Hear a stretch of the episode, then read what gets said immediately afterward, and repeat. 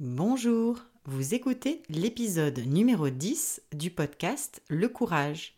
Le podcast pour trouver le courage de remettre de la passion dans votre vie professionnelle. Aujourd'hui, j'ai le plaisir de recevoir Lisa Saint-Aubin, mon invitée courageuse du mois. Elle nous parle de divers moments dans sa vie, que ce soit du côté professionnel ou du côté personnel, où elle a fait l'expérience du courage. Il y a vraiment beaucoup de pépites dans ce que partage aujourd'hui Lisa, y compris quelques astuces qu'elle a appris au fil du temps, car en gagnant en courage, elle a aussi gagné en confiance en elle. Je vous souhaite une très belle écoute. Je suis Virginie Messana, coach professionnel certifié et experte en intelligence émotionnelle. Je vous aide à trouver le courage de créer du changement dans votre vie professionnelle. Chaque mois, je mets en lumière des témoignages sur ce moment charnière où nous trouvons le courage d'être soi en écoutant notre petite voix intérieure. Ma mission Créer une communauté de personnes courageuses, libérées par la parole et inspirées par celle des autres pour remettre de la passion dans leur carrière. Le courage est un podcast que je diffuse aux deux semaines et vous trouverez les notes de chaque épisode dans la section podcast de mon site web ariadnecoaching.com. Si vous appréciez ce podcast, la meilleure manière de le soutenir est d'en parler autour de vous. Je vous lance aujourd'hui le défi de partager l'épisode que vous préférez avec un collègue, une amie ou un membre de votre famille qui incarne pour vous le courage ou avec quelqu'un que vous souhaitez inspirer. Vous pouvez aussi soutenir le podcast en laissant un avis et en lui donnant 5 étoiles sur iTunes. Je vous remercie du fond du cœur pour votre écoute et pour votre soutien. Bonjour et bienvenue dans le podcast Le Courage, Lisa. Bonjour, bonjour Virginie. Je suis super heureuse de t'accueillir aujourd'hui dans l'épisode numéro 10. J'arrive pas à croire que le podcast en soit déjà à son dixième épisode. C'est le fun de pouvoir le célébrer avec toi aujourd'hui en recevant ton témoignage sur l'expérience du courage dans ton parcours. Ça me fait amplement plaisir. Donc, si ça te va, en fait, j'aimerais te présenter d'abord brièvement à nos auditeurs et leur dire un peu qui tu es aujourd'hui avant qu'on fasse un petit retour en arrière sur ton histoire. Alors, Lisa Saint-Aubin, tu es une femme franco-ontarienne dynamique, résidant dans la petite municipalité de Plantagenet, en Ontario, proche d'Ottawa. Tu as de nombreuses casquettes, incluant celle de maman de trois belles filles et d'entrepreneur. Tu as eu une carrière d'enseignante bilingue auprès des jeunes Ontariens avec 27 années d'expérience et tu es aussi une artiste photographe professionnelle depuis une dizaine d'années. Récemment, tu t'es impliquée comme éco-activiste dans plusieurs initiatives de protection de l'environnement dans ta communauté et tu t'es aussi lancée dans un nouveau projet entrepreneurial en pleine pandémie au printemps 2020 et au moment d'une transition de carrière et de vie importante qui sont le départ à la retraite comme enseignante, puis le passage à la cinquantaine quand même. Donc avec Teach for Hire, que moi je propose de traduire par une enseignante à embaucher, tu guides notamment les ados et les jeunes adultes en les conseillant sur des projets qui leur tiennent à cœur. Bref, voilà comment moi je résumerai la façon dont je te vois de l'extérieur. Une femme au parcours éclectique, une personne créative, passionné par les gens et avec mille idées entrepreneuriales. Mais j'aimerais beaucoup que tu nous parles, toi, de ton chemin professionnel depuis tes études et sur ce qui t'a mené là où tu en es aujourd'hui. Alors, on t'écoute, Lisa. ben, merci, mon Dieu. C'est comme toute un, une panoplie de, d'expériences, oui, mais quand tu mets tout ça ensemble, ça fait. Euh, ça, ça, ça, me, ça me touche que tu, tu, tu, vois ça comme ça. Puis je n'ai pas toujours la chance de penser comme euh, dans un englober euh, ma vie dans un paragraphe ou deux comme ça. C'est quand même. moi, j'ai été élevée dans un, une vie assez restreinte euh, au niveau de la. parce que j'étais j'étais à l'écart de la société beaucoup, beaucoup. Euh, élevé comme anglophone, dans le fond, dans, dans le milieu du bois. Euh, mes parents étaient jeunes, puis c'était des hippies. Donc, euh, on, on, est, on a vécu dans une maison en bois rond, dans le bois. Et moi, dès un jeune âge, j'avais envie de, de, voir le monde un peu plus. Hein. Donc, euh, j'ai eu la chance euh, que ma mère, même si elle était anglophone, elle avait une certaine vision de, comment c'était important d'apprendre euh, une langue, deux langues, et plus si possible. donc, elle m'a envoyée à l'école le plus près, dans le fond, mais une école francophone catholique à Bourgette, un petit village. Et j'ai tellement aimé l'école parce que l'école, c'était un endroit, euh, on m'a permis, oui, d'apprendre la langue, mais aussi où les gens étaient tellement accueillants. Donc, mes enseignants étaient très, très, très accueillants et j'ai tout de suite tombé en amour un peu avec les francophones. Euh, même si nous, on était très bizarres face à, la petite communauté traditionnelle catholique francophone, nous, on était des hippies anglophones qui vivaient tout un autre lifestyle. Euh, moi, j'ai adoré euh, ma jeunesse à l'école. Hum, ensuite, je suis allée euh, au secondaire à Plantagenet et à Castleman. C'était encore une, des écoles francophones. et par la suite, j'ai choisi de faire mes études en lettres françaises et lettres anglaises. Parce que même quand j'ai fini la high school, j'avais quand même un accent assez prononcé. J'adorais la lecture, la littérature et euh, toute ma vie, j'avais lu énormément. Je pense que même jeune, jeune, jeune, j'avais le vouloir d'être enseignante. Et euh, donc, je voulais vraiment approfondir mes connaissances euh, au niveau de la langue, dans les deux langues. Mmh. C'était un peu fou de, faire un double back, là, tu sais, euh, tous les cours que j'avais étaient en lettres françaises et anglaises. Donc, j'imagine la lecture et l'écriture que j'avais à faire euh, pendant mes études. Ensuite. Euh, Mais déjà là, excuse-moi de t'interrompre, déjà là, j'imagine que ça a dû demander du courage, hein. rien qu'à ce moment-là, de, de ce double back dont tu parles, de devoir apprendre en français et en anglais. Qu'est-ce que ça te faisait vivre déjà à l'époque de devoir faire ça? Le courage est venu du fait que personne dans ma famille avait euh, fini des études.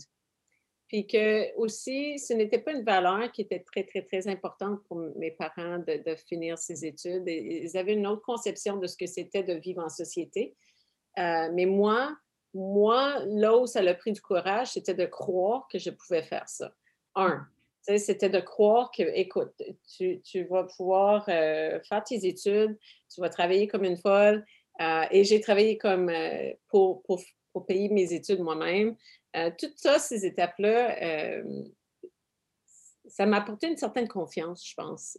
Parce que quand on fait face à des défis et qu'on se le donne comme défi de le faire, puis qu'après ça, on, on, le réalise, ben, ça nous apporte une certaine confiance aussi.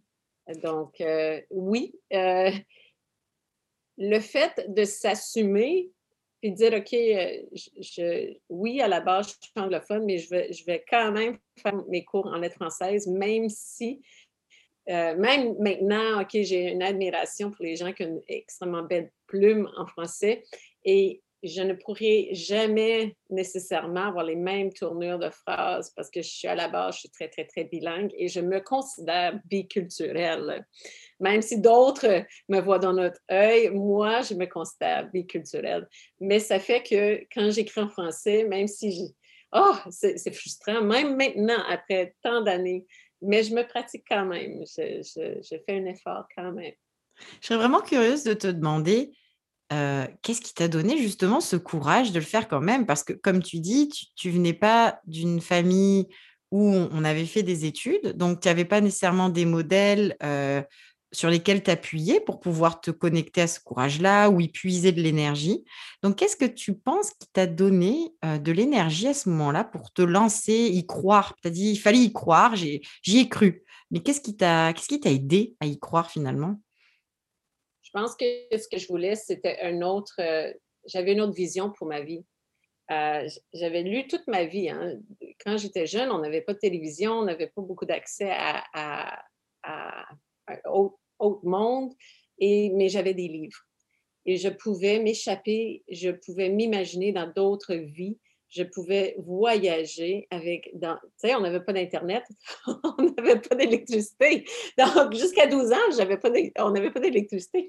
Donc, euh, tu sais, mais la lecture me permettait d'ouvrir mes horizons. Et pour moi-même, je me suis fixé l'idée que je, je voulais m'épanouir. Je voulais pouvoir, je pouvais choisir pour moi, même si c'était difficile, de vivre autrement.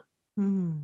Je, voulais, puis je voyais aussi à l'école, j'avais des modèles à l'école, j'avais des profs qui croyaient en moi, qui reconnaissaient euh, que, que j'avais euh, des aptitudes. J'étais chanceuse, je pense. J'étais chanceuse d'être reconnue à l'école. J'étais très tranquille, je ne parlais pas, mais comme que mes enseignants croyaient en moi, ça, c'était beaucoup. Et j'ai essayé de faire la même chose pour mes élèves euh, tout au long de ma carrière aussi. Euh, mmh. Tu sais, des fois, quand tu es le poisson qui est à l'intérieur d'un aquarium qui est ta vie, puis tu as été élevé comme ça, tu ne peux pas voir autrement. Tu sais, tu peux, pas voir qu'il y, a tout un autre océan alentour, il y a d'autres habitats pour toi l'habitat dans lequel tu, tu vis, que tu as toujours vécu, ben, c'est ça que tu vois.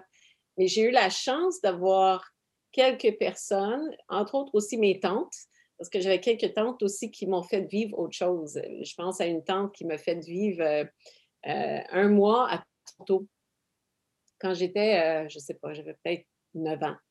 elle est venue me pêcher Dans ton bocal?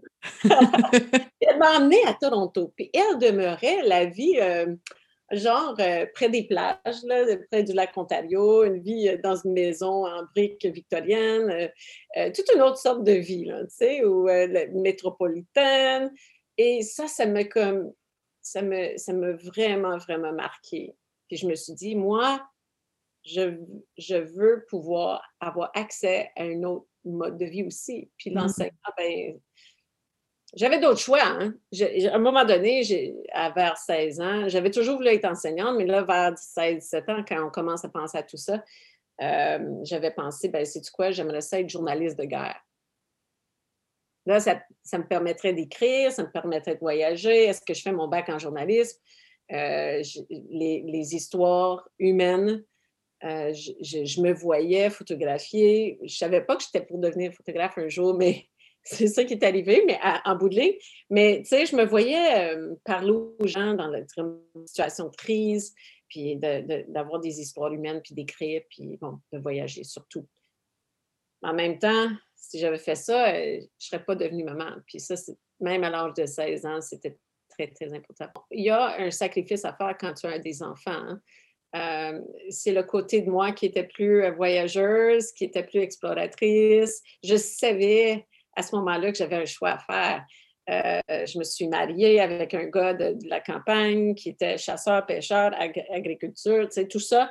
Puis euh, on s'atterre, hein, on, devient, we settle down, si tu veux, hein, comme on dit en anglais. Donc, j'ai choisi, j'ai choisi une certaine vie de stabilité. Je pense peut-être par la force des choses, parce que ma vie avait été très instable quand j'étais jeune, à ce moment-là, entre les deux choix, soit que je m'éclate ou puis que je m'en aille, tu sais, un peu partout. Puis, dans le fond, j'ai jamais eu de regret, là. Jamais, jamais, jamais d'avoir choisi cette vie-là parce que euh, quand maintenant que je fais un peu d'éco-activisme, je, vois que ça peut être très lourd. Je, vois que ça me, ça m'angoisse des fois. Et, et je pense que comme je regarde, quand, il y a eu, euh, quand eu la coupe à blanc qui s'est fait ici dans, dans ma région, puis que ça m'a fait, ça m'a touché durement, j'ai trouvé ça très difficile. Je trouve ça encore très, très, très difficile d'aller photographier. Je le fais, là, des fois, là, mais je trouve ça énormément difficile d'aller photographier des endroits où c'est été dévasté. Alors, je réalise maintenant, à 50 ans, que si j'avais eu 16, 17, 18, 20 ans, puis que je serais euh, dans des zones de guerre, ben ça, ça m'aurait probablement brûlé. Et, j'avais pas énormément de, de crainte personnelle face à mon danger physique là, à ce moment-là. Donc, euh, peut-être que je serais dans le trouble, tu sais. Donc, peut-être que le courage, finalement, c'est euh, au lieu d'accepter la prise de risque ou de partir à l'aventure, c'est décider de, de, choisir la stabilité? Ça aussi, ça prend du courage parce que, en quelque part, tu décides, comme devenir maman, là, c'est et j'étais jeune. Mes enfants, euh, je me suis mariée, j'avais 21 ans. premier bébé à 25, 26 et 29, tu sais, tac, tac, tac, c'est ce que je voulais. J'étais très, très orientée vers le, comme euh, planifier ma vie. J'étais vraiment là. Euh, et je pense que même à 17 ans, quand j'ai décidé d'aller à l'université, je suis devenue très, très, très rigide avec moi-même face à mes propres buts. Donc, je me suis dessinée, je me suis tracé une route et j'étais déterminée à un point tel qu'il n'y avait rien d'autre qui était important pour moi, sauf arriver à mes buts un après l'autre. Hmm. Mais j'aimerais du coup revenir euh, sur ces buts, sur ce, cheminement de carrière que tu as fait. J'ai entendu deux choses intéressantes dans ce qui t'a donné le courage d'y croire, que c'était possible d'aller faire d'abord ces études dans les deux langues. C'était beaucoup de défis, là, j'entends. Et ce qui t'a donné donc le goût d'y croire, tu as dit il y avait des personnes clés, des professeurs, ta tante qui ont joué un rôle important dans ta vie, qui t'ont inspiré ce fait d'y croire. Mais il y a eu aussi toute l'évasion que tu as connue grâce à la lecture à la littérature depuis que tu es toute jeune. Ça, je trouve ça vraiment intéressant que tu aies aussi puisé dans l'énergie du courage tout cet univers, peut-être. Hein? C'est absolument ça a été l'élément clé pour moi, honnêtement. sans avoir, si je n'avais pas eu accès à des livres, je ne sais pas si je, me serais, je, m'en serais sortie de mon enfance, honnêtement. Parce qu'il y a tout un aspect là, qui a été extrêmement difficile et pénible, côté personnel, euh, dans la façon dont j'ai été élevée. C'était instable à bien des niveaux. les livres m'ont permis de, d'avoir une certaine vision pour moi qui était autre que. Tu sais, pense à toutes les hero, stories, OK? So, moi, très, très, très jeune, un des premiers livres que j'ai lu, c'était The Hobbit. OK? Puis ensuite, j'avais peut-être huit ans là, quand j'ai lu The Hobbit. Ensuite, j'ai lu euh, Lord of the Rings, OK? Over and over again, peut-être dix fois. Je n'avais pas énormément de livres parce qu'on était très pauvres, mais j'ai lu cette série-là peut-être dix fois. Je, ne mens pas. Puis c'est des livres, là.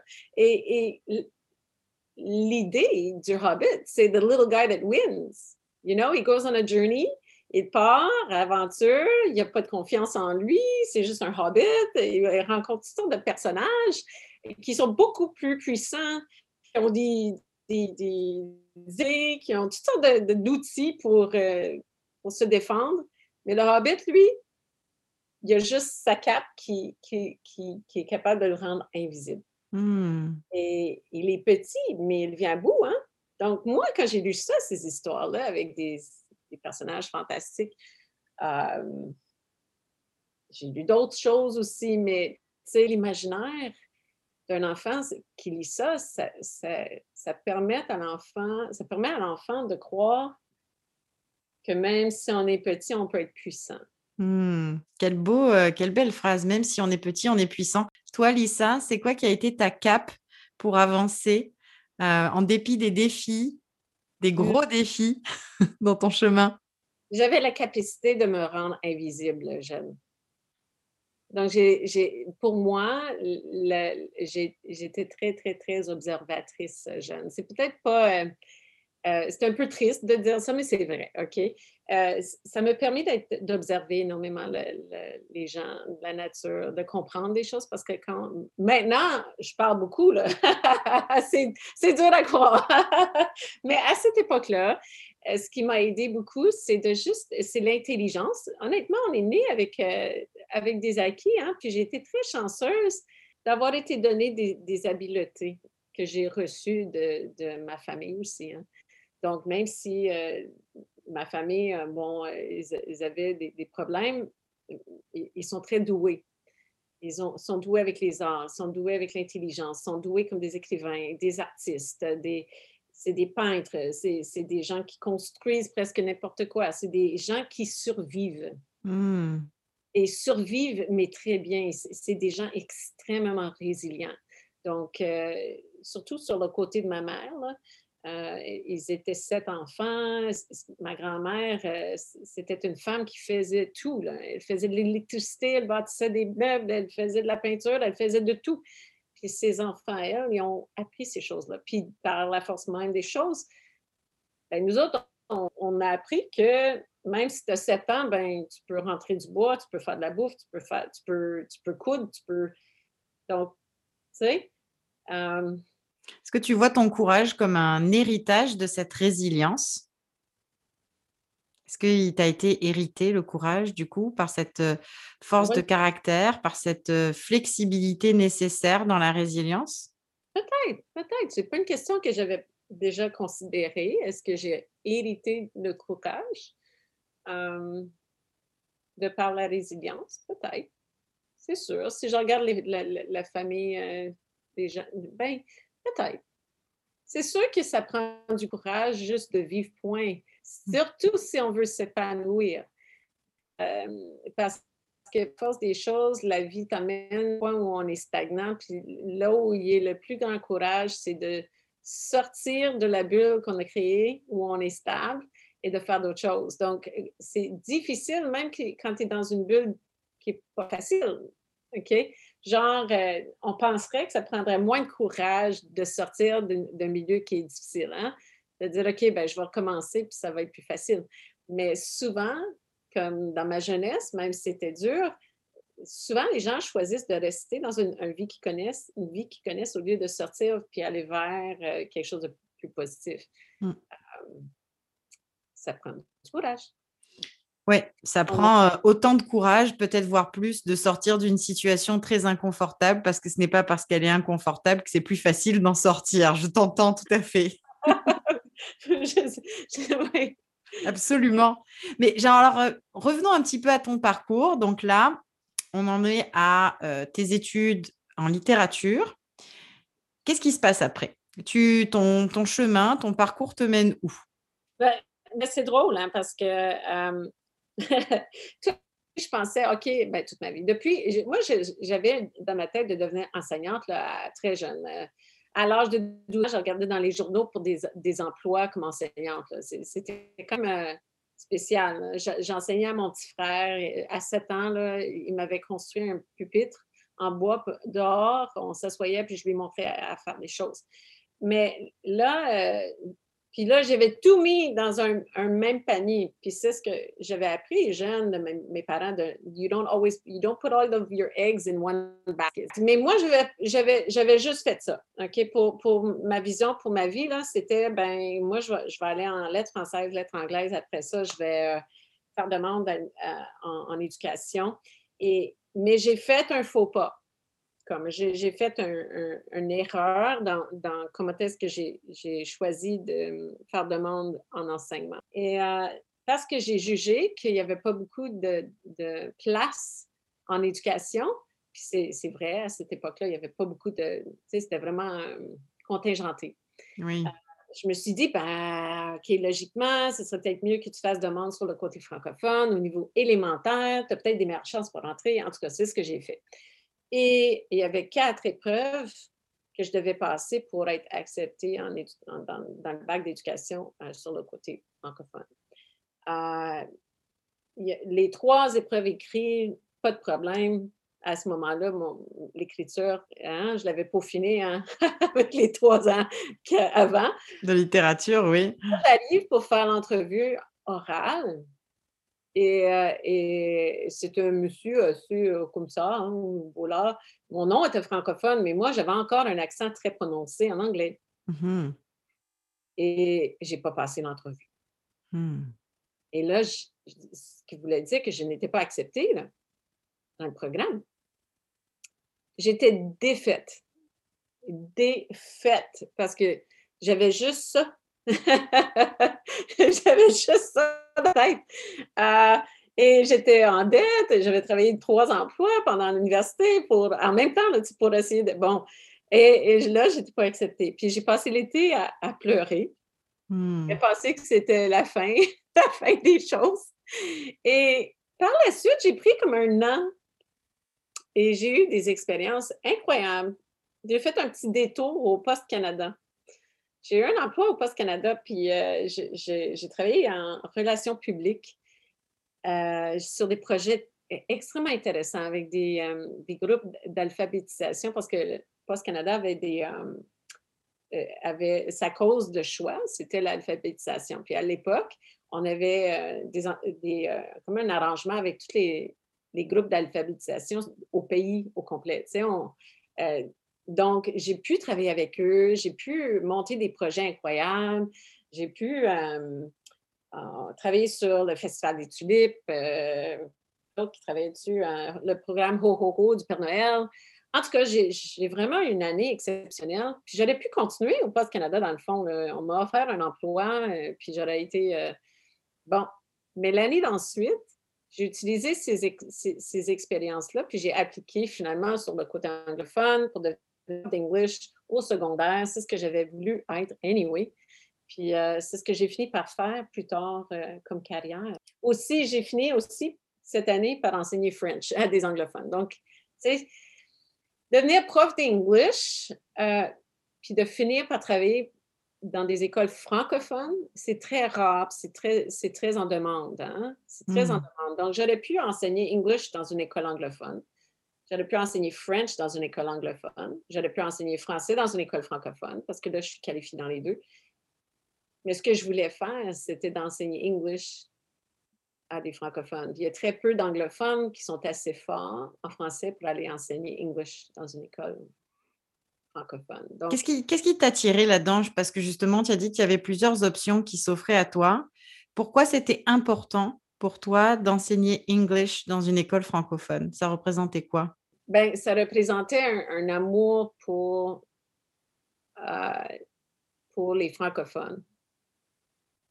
Comme clairement, c'était. Euh, je suis revenue à mes sources. Euh, je suis revenue à la même école où j'ai où, on m'a appris. Tu sais, je suis revenue à Plantagenet. Je suis allée à Plantagenet comme élève. Je suis revenue pour enseigner à Plantagenet. Je suis revenue voir mes mentors, mes profs qui étaient des mentors. Et, j'ai travaillé dans le même environnement où j'ai été euh, encouragée comme jeune. Et même si l'high school était un vrai cauchemar pour moi, là, c'était un cauchemar, mais il y a eu des profs qui croyaient en moi. Euh, l'high school comme tel, c'était pas si pire, c'était plus l'environnement de la maison qui était difficile. Puis l'high school, pour moi, c'était comme un milieu où on a cru en moi. C'était un milieu paisible, stable. Et, euh, euh, je pensais, je voulais offrir quelque chose de similaire à, mes élèves. Et je, pense que j'ai pu faire. J'ai été très, très, très chanceuse parce que quand, quand tu es enseignante puis tu es ouverte à, à, apprendre de tes élèves, ben, ça devient tellement un échange riche. On a eu des conversations incroyables. Et je trouvais que c'était extrêmement important que les francophones aient les deux langues dans leur backpack de connaissances. Hmm. Parce qu'un francophone fort va avoir, puis je leur ai toujours dit ça, un francophone fort va avoir tellement d'acquis au niveau de la langue, au niveau de tout ça, même au niveau du cerveau, parce qu'on apprend deux langues quand on est bilingue, on, on a un cerveau qui est, euh, qui est plus apte à pouvoir apprendre plein d'autres choses aussi. Il, y a encore plus de compétences que l'anglophone pur qui, va avoir euh, une certaine euh, certaines portes de fermer. Mmh Là, j'imagine que donc il y a 27 années qui se sont passées dans cette école de Plantagenet où il y a eu un retour aux sources. Puis j'ai entendu le mot stable. La stabilité, c'est comme un, fil directeur qui est, venu beaucoup dans les choix que tu as fait, hein, n'est-ce pas? Y compris ce retour euh, à Plantagenet. Mais alors, pendant ces 27 années, ça a été plein de belles émotions. Et puis j'imagine que du coup, ça a aussi eu des moments plein de défis. Alors, je me demande si tu pourrais partager un moment en particulier dont tu te souviens qui t'a demandé du courage comme enseignante dans ta carrière, dont tu aimerais nous parler? Souvent, c'est le croisement entre l'enseignement et la vie personnelle que j'ai eu à faire des choix. Euh, c'est certain que comme enseignante, ben, il y a plein de situations comme enseignante qu'on va vivre au jour le jour avec certains élèves, avec certaines situations. Bon, euh, ça, c'est. il y en a plein. C'est certainement pas. On s'ennuie pas comme enseignant. Hein? On s'ennuie pas. Mais là où j'ai. Ça a toujours été euh, un, un, défi, c'est l'équilibre entre la vie privée puis élever des enfants et aussi donner à nos élèves. Puis là, à un moment donné, euh, il y a aussi la femme hein, qui, qui, qui est comme le toit de la maison, littéralement, tu sais. Donc, il faut, se prendre soin aussi. Puis ça, ça a été vraiment euh, difficile pour moi d'équilibrer tout ça. Parce que ça dépend de la sorte de personne que tu es aussi. Hein? Comme euh, il y a des profs qui comprennent leurs limites un peu plus que moi. pensais que j'étais, des fois, là, j'étais superwoman. Hein? Donc, je pouvais écouter les histoires de tout le monde, absorber les histoires de tout le monde, faire du counseling, faire de l'enseignement et élever trois enfants en même temps, euh, trois enfants en bas de l'âge de 5 ans, tu sais. Euh, c'est quand même quelque chose. Euh, puis je suis sûre qu'il y a d'autres profs qui nous écoutent qui vont se reconnaître dans ce que tu décris. Hein. le syndrome du super-humain prof qui doit tout gérer, mais qui est brûlé. Pense pas que les, les gens comprennent jusqu'à quel point les profs sont comme dévoués à ce qu'ils font. Euh, il y a beaucoup de, gens qui, euh, qui pensent, off, les profs, euh, ils ont les étés off. ils ont bien des congés. Là, la job, elle va juste de 9h à 3h. On pourrait avoir toute une conversation sur, sur les, vraies conditions de ce que c'est d'être prof. Puis, puis souvent, les profs ne parlent pas de ça en public parce que, bon, de un, on n'est pas permis de parler comme on veut. Hein? Ça, c'est pas facile parce qu'on travaille dans un système. Euh, certainement, comme dans ma carrière à moi, ce que j'ai trouvé difficile des fois, c'est que oui, on travaille dans un système. Puis si toi, tu es artiste moindrement, euh, comme moi je le suis, ben il faut adhérer aux normes du système. Et, si tu veux aller atteindre à tes élèves, euh, ben, il y a quand même toujours 35 ou 30 jeunes qui te regardent, qui t'écoutent. Il faut être conscient de ça quand tu euh, es en campagne comme moi, dans un petit mini-village, une petite municipalité, ben, les parents sont là aussi. Les standards sont hautes. Oui. Il y a, tu as des standards sont hauts. Donc, c'est important comment on se conduit comme personne aussi en société. On n'est pas, on est quand même vraiment regardé euh, comme modèle. Euh, il y a beaucoup de expectations. Hein. Il y a des attentes des gens qui sont des profs. Du coup, le, courage dans ce contexte-là, j'imagine qu'il doit être euh, tout en étant responsable de manière mesurée parce qu'on justement on incarne un modèle. Donc, c'est un courage, mais qui est très teinté par la responsabilité, non? Extrêmement lourd. C'est extrêmement lourd. Puis les gens qui deviennent profs, j'en connais pas qui n'étaient pas idéalistes quand ils ont commencé. J'en ai jamais connu. Des profs qui n'étaient qui pas, euh, euh, pas là pour les bonnes raisons quand ils ont commencé. C'est qu'avec le temps, ils, deviennent un peu plus épuisés, puis ils commencent à mettre des, euh, des, boundaries, OK, alentour de, bon, ben, je ne peux pas nécessairement prendre soin de la santé mentale. ça, j'ai trouvé ça difficile hein, l'année passée. puis depuis quelques années, on nous demande de, je me rends compte jusqu'à quel point euh, c'est devenu lourd la tâche d'être enseignante. Maintenant, c'est moins euh, juste enseigner une certaine matière et faire ce qu'on peut pour les élèves au niveau personnel, mais là, on nous demande d'être des professionnels au niveau de la santé mentale aussi. Euh, moi, je suis prof old school d'English, ce qui veut dire qu'à n'importe quel moment donné, j'ai des, des, piles et des piles de corrections à faire. Puis ça, je l'assume je, suis très exigeante avec mes élèves, très, très exigeante. Ils vont te le dire, mais ils sont prêts. Ils sont prêts pour l'université, ils sont prêts pour le collège. Euh, on a j'essaie de. J'ai toujours pensé à ma classe comme si c'était un, orchestre. Chaque nouvelle classe qu'on a, c'est comme un orchestre. Donc, on rentre au début d'une année avec en orchestre, mais ils n'ont jamais joué ensemble. Et chaque instrument a besoin d'apprendre différemment parce qu'ils jouent, chaque personne a leur propre instrument à, développer, à jouer. So, la beauté de la chose, c'est que toi, tu es un chef d'orchestre, c'est pas toi qui joues toute la. C'est pas toi. C'est tout le monde ensemble avec le temps. On joue une certaine. Il y a. oh, ça devient une symphonie incroyable. Défi incroyable aussi. Puis j'imagine qu'en particulier l'an dernier, ça a dû représenter des défis de pouvoir orchestrer cette symphonie, n'est-ce pas? Et peut-être c'est là que j'aimerais t'amener, c'est que tu t'es retrouvé à prendre ta retraite à un moment où il t'a fallu probablement doublement du courage dans le contexte de pandémie. Parce que, évidemment, les enfants n'étant plus à l'école au moment du confinement, en mars 2020, comment est-ce que toi, tu vis les choses? Qu'est-ce qui se passe au niveau de tes émotions, de, de là où tu en es dans tes réflexions?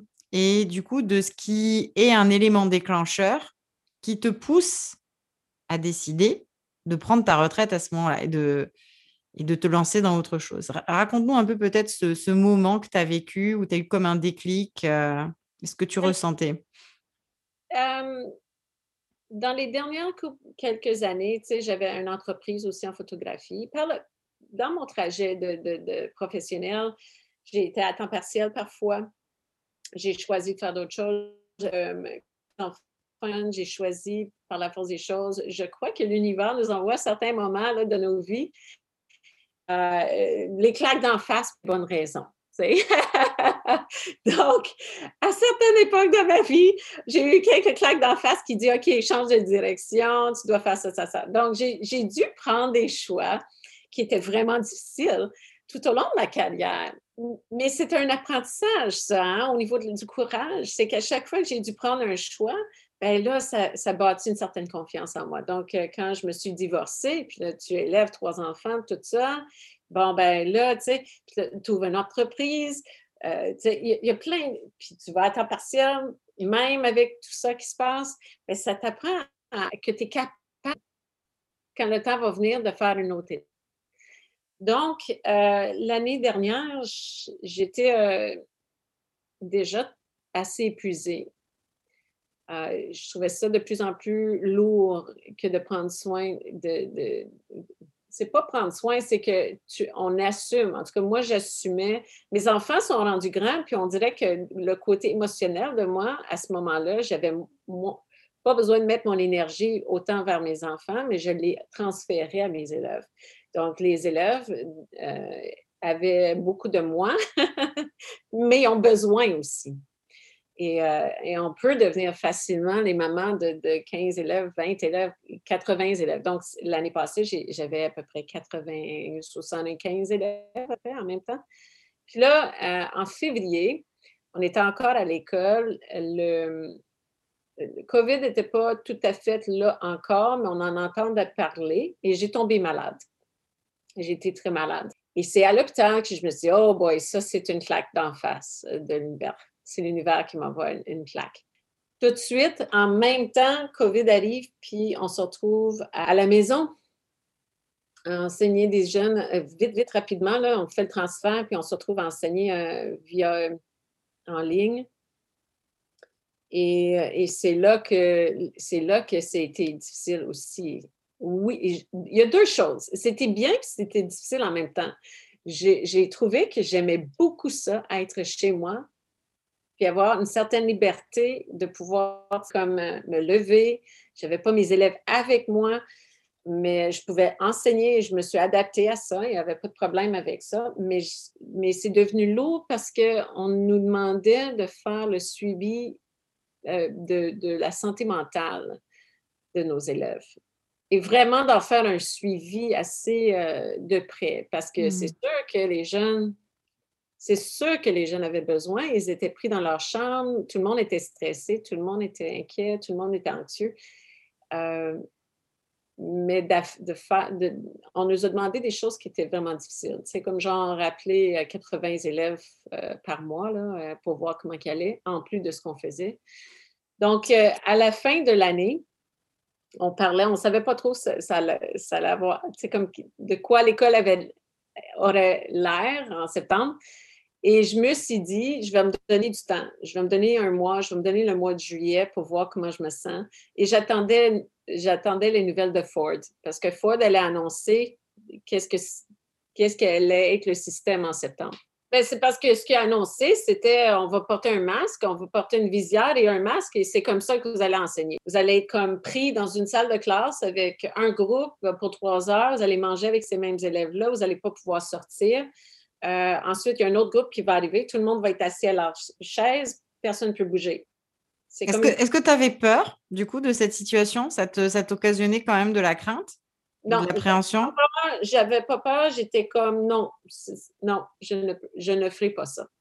C'est pas une peur que j'avais, c'était carrément non. Et moi, j'ai beaucoup, beaucoup, beaucoup d'admiration pour mes, mes, mes, amis enseignants, parce que déjà que je trouvais ça euh, restreignant, OK, de plus en plus euh, la boîte du système d'enseigner, c'était difficile mais de ne pas pouvoir enseigner comme, je le fais de façon créative, de pas c'était euh, et que, et, que, et que le gouvernement ontarien avait, avait peu de respect pour tellement peu de respect au niveau de comment est-ce qu'ils ont fait les choses. Ils n'ont pas consulté euh, vraiment les, les, enseignants, les conseils scolaires. en même temps, on, vivait la strike. C'est vrai que de ton côté, au niveau du courage, c'était le courage de se mettre en grève, ensuite euh, de, naviguer la crise, euh, le confinement. Pour les éducateurs, c'était dur. Mais déjà qu'avec la grève, il y avait des conditions de travail qu'on n'avait pas beaucoup la chance de... Sais, les enseignants et les infirmières, les, euh, les gens dans la santé... Dans, dans, le système de santé, il y a les deux, là. Tu sais, quand le gouvernement veut couper, souvent, c'est au niveau de l'éducation puis euh, de, la, santé. Et euh, quand ça arrive, ça, les unions peuvent parler, mais les profs ne peuvent pas souvent ouvertement. C'est normal un peu parce que c'est ton union qui, Oui, le syndicat. Mmh mais, euh, mais les conditions de travail étaient déjà difficiles. Et ce qu'on nous demandait de faire était déjà, qu'est-ce qu'ils voulaient faire, augmenter le nombre d'élèves dans les classes, blablabla. Ça, c'était déjà quelque chose. Donc, il y avait déjà un manque de respect face à la job d'enseignant qui était devenu depuis, de plus en plus exigeant. Mais là, on nous demandait de retourner puis d'être quasiment comme des infirmiers euh, aussi. Euh, santé mentale, infirmier et prof, puis enseigner à partir de la classe, un même groupe pour trois heures, pas de pause. Ensuite, tu restes là pour le dîner, personne ne sort. C'est comme, comme une prison. Donc, j'ai toujours, j'ai toujours maintenant plusieurs porte de sortie et j'étais préparée mentalement à, faire un autre, une autre étape. Mm-hmm. C'était un mélange d'émotions hein, parce que tu, tu, lâches une autre euh, maison pour moi, l'école. C'est ma famille. Même là, je suis touchée par ça, par notre conversation, ça me touche. Parce que je n'ai pas souvent parlé euh, du processus qui m'a amené à ça. Hein. Donc, lâcher un emploi de 27 ans, où j'ai toujours enseigné à la même école. Ouais, c'est vrai. C'est tes collègues, c'est ta famille. C'est annoncer ça à, non seulement les élèves que tu as présentement, mais moi, j'ai commencé à l'école à 22 ans à enseigner à la même école j'ai fini par enseigner aux élèves de mes anciens élèves. C'est fou, ça. Depuis trois, deux ou trois ans, j'ai commencé à enseigner les enfants. Puis ça, c'est au niveau du secondaire, c'est pas quand ils ont cinq ans. Ils, ont, ils ont eu la chance, mes élèves, de grandir, de se marier, d'avoir des enfants. Les enfants grandissent, ils arrivent à 15 ans et c'est moi qui leur enseigne.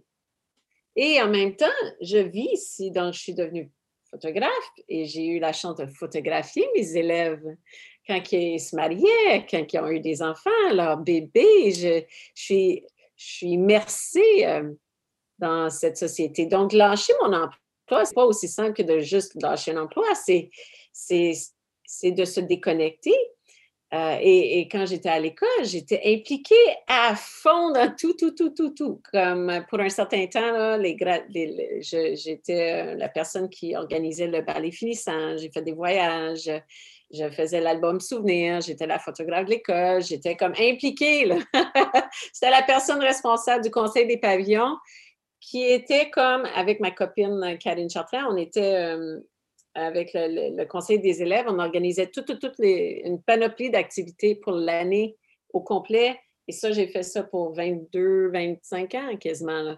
tu sais, quand tu lâches un emploi comme ça, ben là, c'est parce que tu faut que tu sois consciente que, ta décision va avoir des ripple effects. Oui, absolument. Ben, J'entends vraiment que ça a dû être euh, extrêmement difficile, qu'il y a dû avoir beaucoup d'émotions au moment de quitter ta deuxième maison, comme tu l'as très bien dit. Qu'est-ce qui t'a donné du courage à ce moment-là? Qu'est-ce que tu trouves qui est important, de, par exemple, de mentionner à ceux qui nous écoutent, de ce qui t'a aidé à te connecter à ce courage pour dire au revoir à cette deuxième maison? Bien, moi, j'ai toujours comme, je, fais genre un ménage de, de mes priorités, tout ça, je fais ça régulièrement. Euh, je fais, j'écris à tous les matins. Ça fait partie intégrale de ma vie. Je fais ça depuis euh, une, bonne, bonne dizaine d'années. À tous les matins, j'ai une genre de routine. Je me lève, je me prends un café ou deux, j'écris dans un journal intime.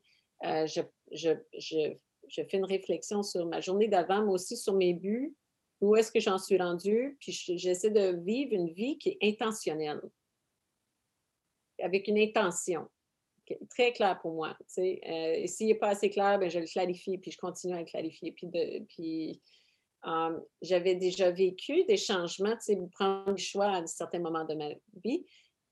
Et je savais que je, je, je voulais finir ma carrière sur une note qui était positive et où j'allais avoir un regain d'énergie pas, pas être obligé d'arrêter en plein milieu d'année puis de dire OK, je ne suis plus capable. Je voulais finir avec quelque chose de positif et je voulais, je voulais aussi inspirer mes élèves comme j'ai toujours essayé de faire. J'ai toujours fait des listes de vie avec mes élèves. J'ai toujours dit à mes élèves, vous êtes capable de faire euh, plein de choses. Puis si vous êtes plus heureux dans telle affaire, si, si vous apprenez plus, et puis, tu sais, en train de grandir, ben là, c'est temps d'essayer d'autres choses parce qu'il y a plein de choses qu'on peut faire. So, moi, à, chaque, euh, à chaque euh, date d'anniversaire, euh, je, je, sors ma liste de vie, je choisis d'autres choses sur ma liste de vie, puis je m'offre un défi. Donc, par les années passées, j'ai sauté d'un avion à ma fête, j'ai voyagé dans autant de pays en Europe que possible à ma fête, j'ai choisi des choses cette année, je me suis dit, ben pour, pour que ce soit excitant, l'idée d'arrêter de faire X, ben, il faut trouver un but qui va être qui va être alléchant, qui va être le fun, qui va être quelque chose que tu vas pouvoir annoncer. Voici, oui, tu quittes ton emploi, mais tu fais ça au lieu. Et, je voulais vraiment mettre un, spin positif, même si c'est triste. une fin d'étape, c'est toujours un peu triste, mais en même temps, en même temps, ça peut être excitant. So, euh, en cachette, avec l'aide de deux de mes anciens élèves qui sont, sont devenus photographes et vidéographes, je me suis monté un site web, le concept d'être euh, Teach for Hire, genre un gun for hire, comme on dit, tu sais, gun for hire, teach for hire. Et euh, les personnes le savaient. J'en avais parlé vite fait avec mes enfants, mais même j'ai parlé à mes enfants à propos de ça parce que c'est tout un c'est tout un défi, hein, que de dire OK, j'ai pas ma pleine retraite, là. J'ai juste une petite somme là, chaque mois. Là. Euh, techniquement, il aurait fallu que je continue à peu près 6 ou 7 ans pour avoir une plus grosse euh, paye de retraite. Mais moi, je ne me voyais pas et je ne vois pas la retraite comme euh, quelque chose qui m'attire beaucoup, comme ne pas travailler. Tu sais. Non, je ne ferai jamais ça. moi, il me faut des défis. Mais je voulais, je voulais avoir la chance de travailler plus librement, un petit peu plus avec euh, l'aspect entrepreneurial de qui je suis. Je voulais explorer l'art, euh, je voulais explorer l'écriture. Et bon, euh, donc j'ai décidé de monter un site web en cachette. J'ai gardé ça pour mon, ma date d'anniversaire, là où j'allais avoir 50 ans j'ai annoncé, j'ai fait ça sur Facebook parce que j'ai quand même un, following assez grand sur Facebook à l'entour du monde. Ça, c'est ma façon de voyager quand je ne peux pas voyager vraiment. Là, je voyage via Facebook. et, beaucoup de mes anciens élèves sont sur Facebook avec moi, les parents, la communauté et tout ça. Alors là, j'annonce la journée de ma fête. Voici, j'ai un site web avec une vidéo qui raconte que je prends ma retraite et que je m'ouvre une autre entreprise qui s'appelle Teach for Hire. Et, euh, et j'ai demandé en même temps à mes élèves, mes anciens élèves, de me laisser des reviews. Comme ça, ben, ça donne une certaine crédibilité à ce que je fais aussi. Mais oui, parce euh qu'il y a quand même 27 années de carrière euh, là-dedans hein, qui sont transformées dans ce nouveau projet. Mais là, tu nous as partagé quand même de belles astuces aussi qui t'ont aidé à te connecter au courage, euh, et à, faciliter cette transition. Vraiment, je suis sûre que nos auditeurs et nos auditrices vont beaucoup aimer, vont peut-être euh, vouloir réutiliser les petites choses qui ont fonctionné pour toi. Je me demande si tu aurais un, dernier message que tu aimerais en fait partager avec les auditeurs, quelque chose que tu aimerais leur dire qui est important pour toi, que tu as appris en fait tout au long de ta carrière, un message d'espoir ou un autre type de message. Mais... La peur, c'est normal, je pense. C'est normal d'avoir peur. on a deux choix. Hein. On peut soit rester dans la peur et voir ça comme étant euh, un fardeau quasiment, ou, ou bien on peut dire, c'est la perception des choses qui changent qui est important. C'est la perception. C'est au lieu d'être le poisson dans le bol, on peut dire il y a tout un autre monde qui nous attend à l'extérieur du bol. Euh, et, je préfère, c'est un choix que je fais, que de choisir de, franchir à travers cette peur-là. Puis finalement, euh, euh, même si on fait un faux pas, on, peut faire un autre choix après. On, on, va faire ça toute notre vie. Pour moi, je veux vivre une vie intentionnelle. Je veux vivre une vie qui, qui, va être, euh, qui va éclater, où je vais pouvoir explorer autant de limites que je peux pour moi-même en mmh. apprentissage, des bonnes limites. Là. Euh, je veux vraiment là, arriver à, la fin de ma vie et dire OK, ben là, tu as fait plein de choses. C'était vraiment euh, toute une ride. Au lieu de rester dans ma maison puis avoir peur. Non, je refuse. Ah, c'est vraiment un, un très beau message que tu laisses à nos auditeurs. Et puis peut-être après avoir écouté cet épisode numéro 10, ils auront le goût d'aller réécouter mon épisode numéro 5 qui dit exactement ce que tu viens de dire, l'importance, en fait, quand on est face à ce choix de comment on veut vivre avec la peur. Et donc cet épisode, c'est mieux vivre avec la peur. Donc je vous encourage en complément de ce très beau message que vous laisse Lisa, à réécouter comment on peut s'y prendre pour le faire en fait au quotidien. Merci beaucoup Lisa. Avant qu'on se quitte, j'aimerais te demander comment les auditeurs peuvent te trouver parce que je suis sûre qu'ils auront le goût de te connaître encore plus après avoir écouté l'épisode. Alors sur quelle plateforme euh, où est-ce qu'on peut te trouver? Je suis un peu partout. Euh, Facebook, c'est sûr que je, suis très présente sur Facebook. Vous pouvez me trouver euh, soit via ma page, mais, mais, quelques pages. J'ai Teach for Hire, j'ai Lisa Saint-Aubin Photography, mais faites juste me trouver, même au niveau personnel, ajoutez-moi comme ami, puis ça me fait plaisir. Sinon, euh, j'ai un site web, j'ai deux sites web. Tu peux m'écrire via ça aussi, ou LinkedIn. Si vous voulez rester euh, plus euh, dans le cadre professionnel, euh, je suis sur LinkedIn aussi. Lisa, c'est L-E-E-C-C-D-A. Donc, il n'y en a pas d'autres dans le monde qui ont le nom décrit comme ça. Donc, si vous êtes si vous vous intéressez à trouver Lisa, c'est L-E-E-C-C-D-A. Oui, et puis de toute façon, je vais m'assurer d'ajouter euh, les sites web dans les notes de l'épisode. Comme ça, les auditeurs, auditrices pourront te trouver très facilement en cliquant sur les liens pour aller rendre visite dans la maison virtuelle de Lisa et faire plus ample connaissance et connecter avec elle de cette manière. Lisa, vraiment, c'était un bonheur de t'interviewer aujourd'hui, d'en apprendre davantage sur ton parcours, tellement de, moments clés dans ta vie hein, qui ont été des grandes sources d'apprentissage. Euh, vraiment, je te remercie de tout cœur. Et bien, je ne sais pas si tu as un dernier mot de la fin euh, que tu aimerais partager avant qu'on se laisse. Ben, je te remercie énormément, Virginie. Euh, ça m'a touché que tu m'as demandé de, faire ça, surtout sur le sujet du courage, parce que je pense que c'est à la base de toute... ça prend du courage pour vivre. Mais quand on l'a, ça peut être tellement riche. Puis ça, tu m'as permis de partager un petit peu, euh, euh, par rapport à ça. Merci. Oh, merci à toi. Alors, je vous dis à tous à tout bientôt. Dans deux semaines, vous aurez l'épisode numéro 11 et je reviendrai sur un élément particulier que Lisa a mentionné aujourd'hui et que je vous proposerai de décortiquer ensemble pour vous donner des outils et des clés de compréhension. Alors, je vous dis à tout bientôt. Merci pour votre écoute aujourd'hui. Rendez-vous dans deux semaines pour un nouvel épisode. Si vous appréciez le podcast Le Courage, je vous invite à laisser un avis et à lui donner 5 étoiles.